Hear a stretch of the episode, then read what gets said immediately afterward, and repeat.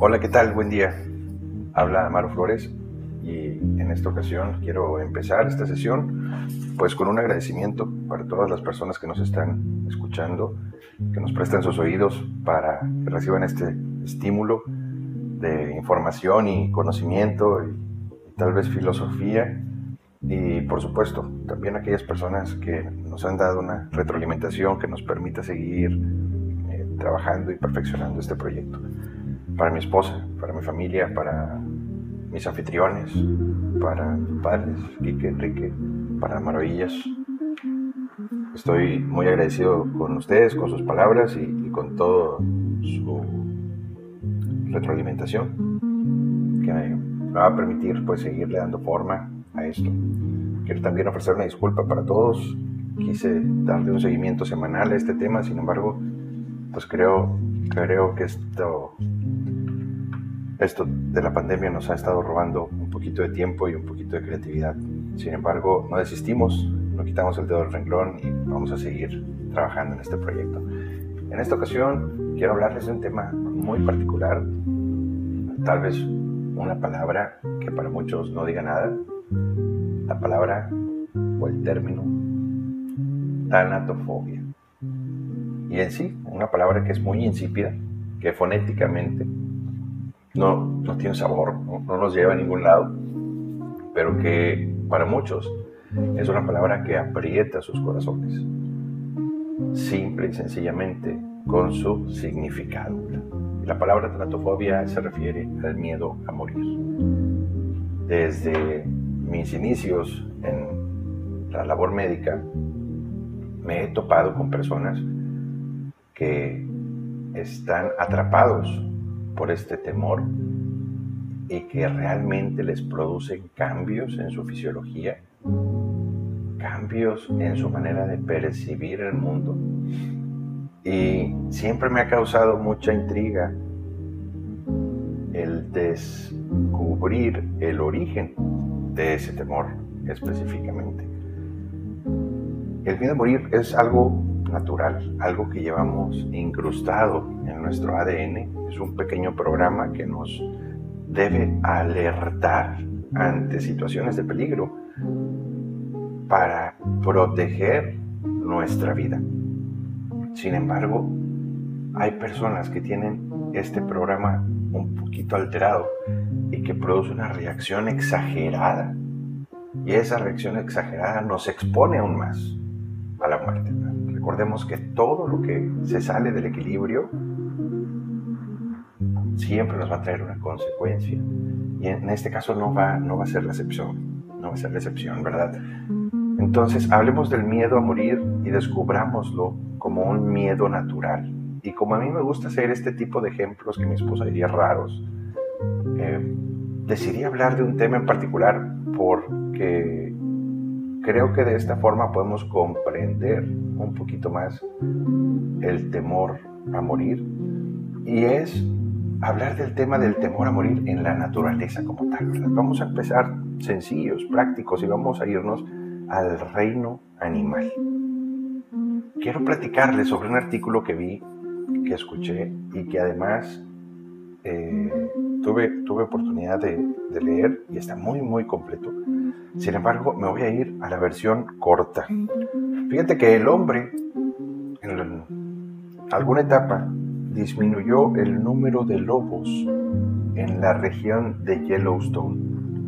Esto por la cacería, por buscar las pieles, por diferentes circunstancias. Eh, fue el hombre quien intervino en la naturaleza, eliminando el lobo americano o mermando, diezmando sus números hasta su mínima expresión en la región del Parque Nacional de Yellowstone. Entonces, por 70 años estuvo interrumpida la cadena trófica natural. Y recordemos que la cadena trófica es esta cadena que nos permite descubrir cómo desde el sol que alimenta el pasto, que alimenta los ciervos, que alimenta los lobos, va progresando y dando vida y permitiendo el equilibrio en un ecosistema.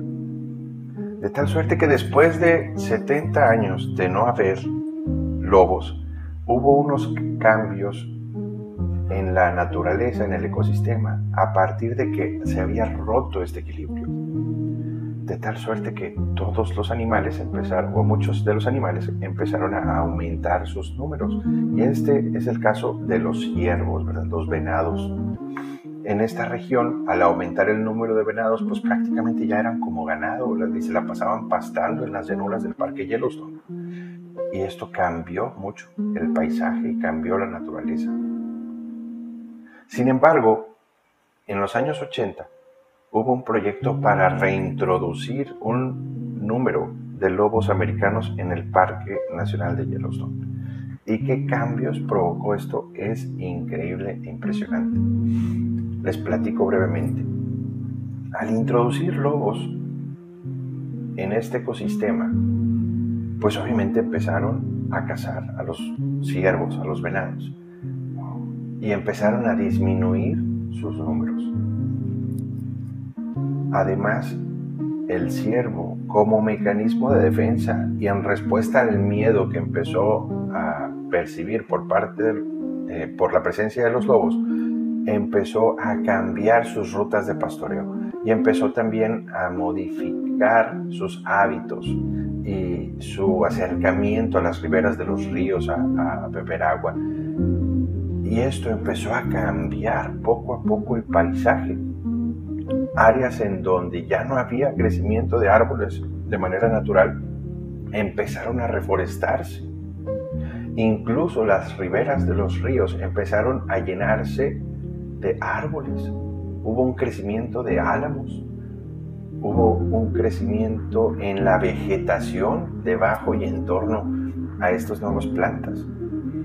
Y al haber más árboles, pues hubo otros cambios importantes. Por ejemplo, todas estas áreas que ya eran llanuras o eh, grandes, sí, grandes llanuras empezaron a llenarse nuevamente de árboles y esto le dio crecimiento al bosque. Y este crecimiento promovió la mayor presencia de aves. Y mayor presencia de aves, pues a su vez estimula el mayor crecimiento de vegetación. Por otro lado, también los lobos ayudaron a ahuyentar a los zorros y a los coyotes, y esto permitió un incremento en el número de los roedores. Los pequeños ratoncitos empezaron a aumentar sus cifras, asimismo los conejos, y esto pues atrajo a un mayor número de aves de rapiña y entonces teníamos a más halcones y teníamos a más águilas en la región. Por supuesto que también el hecho de que la vegetación creciera más en las riberas de los ríos promovió un aumento en la presencia de castores. Porque vamos, los castores les encanta roer de estos arbolitos.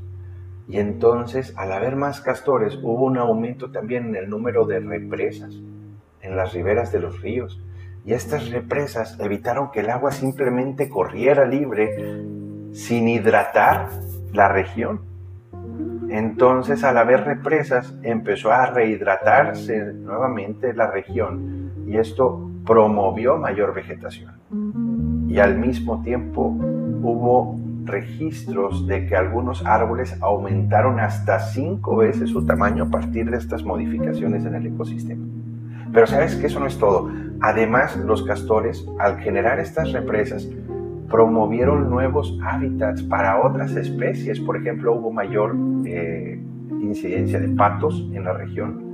También había un mayor número de peces en la región. Por supuesto, también más anfibios.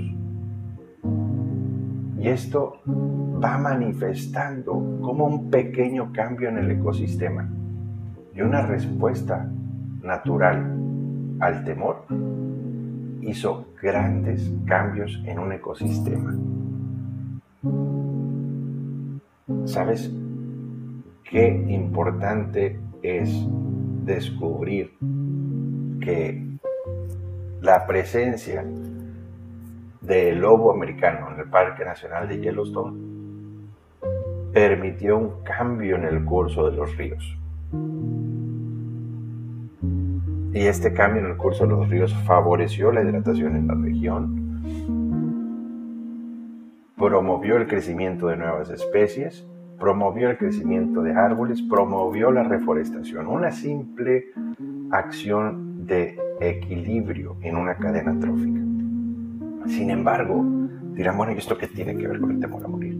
Vaya, asociemos que el temor a morir por parte de, una, de un grupo de especies es lo que promovió estos cambios. ¿Y qué es lo que estamos viviendo en la actualidad si no es ese miedo natural a morir? Recuerda que el miedo es un mecanismo de defensa. El miedo lo único que te está diciendo es que hay un peligro inminente y ese peligro pone en riesgo tu vida. Por eso tenemos ese registro nosotros en nuestro inconsciente para poder reaccionar ante él y protegernos y defendernos y defender a los nuestros. Piensa, cualquier depredador que de pronto pone en peligro mi integridad, por supuesto que va a provocar una reacción en mí y muy lógicamente una reacción de huida o una reacción de defensa, una reacción de confrontación a ese, temor, pero la respuesta que provoca en ti es lo que va a garantizar tu supervivencia. Por eso es importante generar ese adiestramiento, porque esa respuesta no necesariamente tiene que ser natural. Podemos programarla, podemos desarrollarla y eso es lo que intento con esta breve reflexión. Quiero primero que identifiques cuáles son los temores que tienes en torno a morir y juntos ayudemos a edificar el sistema para responder adecuadamente. Porque esto me permitirá algo, fíjate. Reflexiona. ¿Qué está cambiando tu paisaje a partir de tus temores? Es decir, el miedo que estás viviendo ahorita, ¿a dónde te está llevando? ¿Qué te está limitando? ¿Qué ha cambiado en nuestra sociedad? ¿Qué ha cambiado en nuestra comunidad, en nuestra familia, en nuestra convivencia, en el desarrollo de nuestro propio ecosistema natural.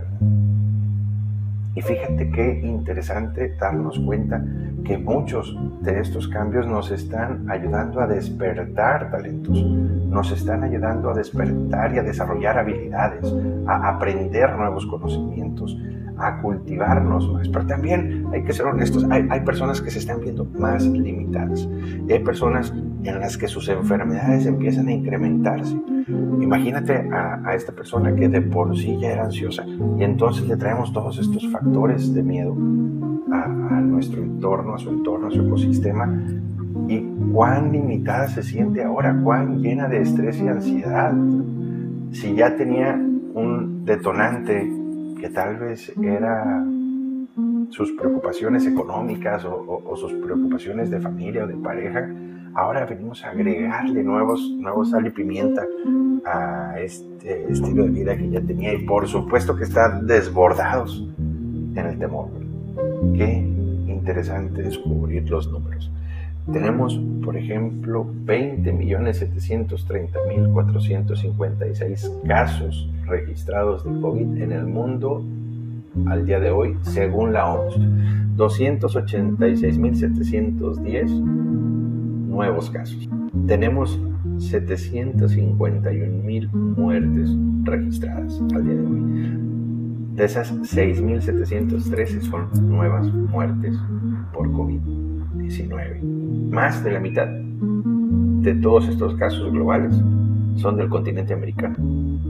11.109.443 casos, de los cuales 157.676 son del día de hoy. 402.730 muertes, de las cuales 4.472 son del día de hoy. Es decir, de las 6.700 muertes globales registradas el día de hoy, 4.400 pertenecen al continente americano. Esto al día 15 de agosto del 2020. Pasamos un poquito a México. ¿Qué, ¿Qué, está pasando en México? En México al día de hoy tenemos 511 mil casos, 511.369 casos acumulados de los cuales 55.908 son defunciones y 33.801 son casos activos. Un índice de letalidad en México del 10.9%. Hay motivos para temer.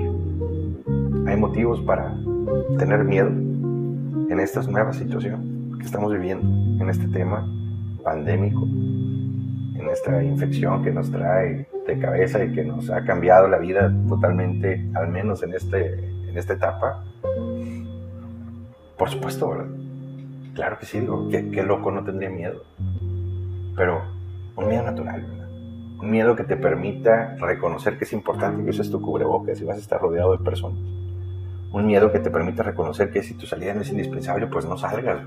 Un miedo que te orille a cambiar tus hábitos sociales por riesgo a no contagiar a los demás o a no contagiarte a ti mismo.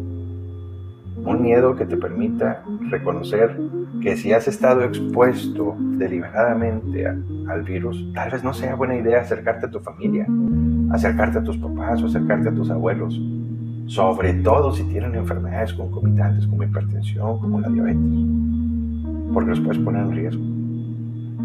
Y ese es el miedo sano. Un miedo que te permita identificar estos factores de riesgo para mitigarlos para estar alerta.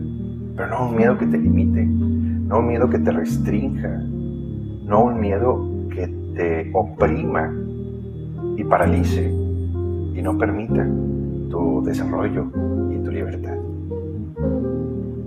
tu ejercicio. No un miedo que te impida cumplir con tus actividades normales como tu trabajo, no un miedo que estrese a tu familia, no un miedo que complique tu salud, un temor que te permita reforestar, un temor que te permita crear eh, nuevos hábitats para tus habilidades, un miedo que te permita cambiar el curso de los ríos de tu vida ese es un miedo que debemos tolerar. No un miedo que provoque erosión, no un miedo que provoque eh, sobreestrés, no un miedo que detone tu hipertensión arterial, no un miedo que haga que tu diabetes ande descompensada, pero sobre todo, para mí vale la pena poner las cartas sobre la mesa y preguntarte, ¿a qué es tu miedo específicamente?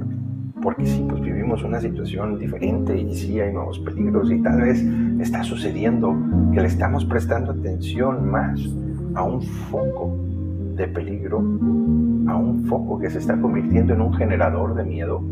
Pero miedo a qué? Miedo a perder qué? Miedo a perderte. Miedo a perder a un ser querido. Miedo a perder a tu padre, a tus hijos, a tu pareja. ¿Y qué pasa si se van? Es decir, verdaderamente a qué, le, temes, Si los pierdes, ¿qué va a pasar? ¿Le temes al dolor de perderlos? ¿Le temes al sostén que te brindan? ¿Le temes al status quo en el que te tienen y que tal vez también no te permite desarrollarte? Dime francamente, ¿cuándo fue la última vez que corriste peligro de muerte? ¿Cuándo fue la última vez que pasó frente a ti toda tu vida y dijiste, estoy listo? Porque si no te ha pasado, si no has pasado por ahí, tal vez necesitas ajustar el volumen del riesgo para identificar el peligro de muerte. Pero volvamos al punto, ¿qué temes perder? ¿Temes perder tus bienes materiales? Tal vez solo temes perder tus bienes materiales. ¿Y de qué te sirven hoy? ¿Y de qué te van a servir en un plano existencial, no físico? ¿De qué te van a servir en la tumba? ¿O de qué te van a servir estos bienes materiales en la reencarnación si crees en ella? ¿O en la otra vida, donde quiera que pases? o en la inexistencia, si esa es tu creencia después de la muerte. ¿En qué estás invirtiendo todo esto que temes perder? ¿En qué estás invirtiendo el amor a tus hijos? ¿En qué estás invirtiendo el amor a tus papás? ¿En qué estás invirtiendo el amor a tu pareja? ¿Cómo los haces crecer? ¿Cómo los haces florecer actualmente? ¿Cómo los nutres de amor? ¿Cómo los nutres de sabiduría? ¿Cómo los estimulas a que sean ellos mismos, a que crezcan, a que vuelen? ¿De qué te sirve ahorita todo eso que temes perder? ¿Cómo lo compartes? ¿Cómo lo haces crecer? ¿En qué lo inviertes? ¿Cómo ayudas a los demás? ¿Qué te ata a la vida? Y lo que te ata a la vida realmente es imprescindible.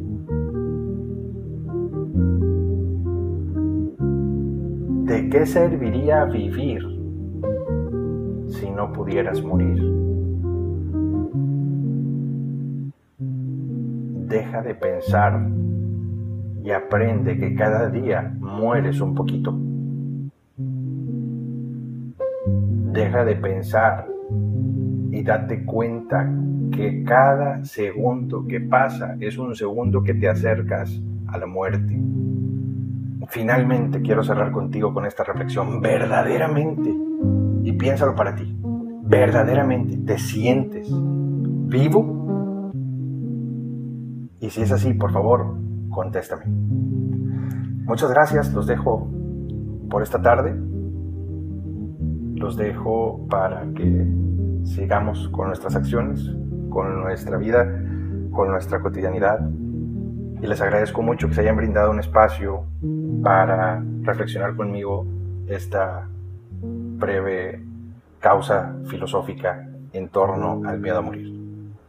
Sigo al pendiente de sus comentarios, seguiré compartiendo un poquito de esta información. Me gustaría que me comentaran cuáles son sus recomendaciones en, tiempos, en temas, este, incluso literaturas o en fuentes de información que ustedes me pudieran compartir respecto a los temas que yo vaya a estar tratando. Muchas gracias y nos vemos próximamente.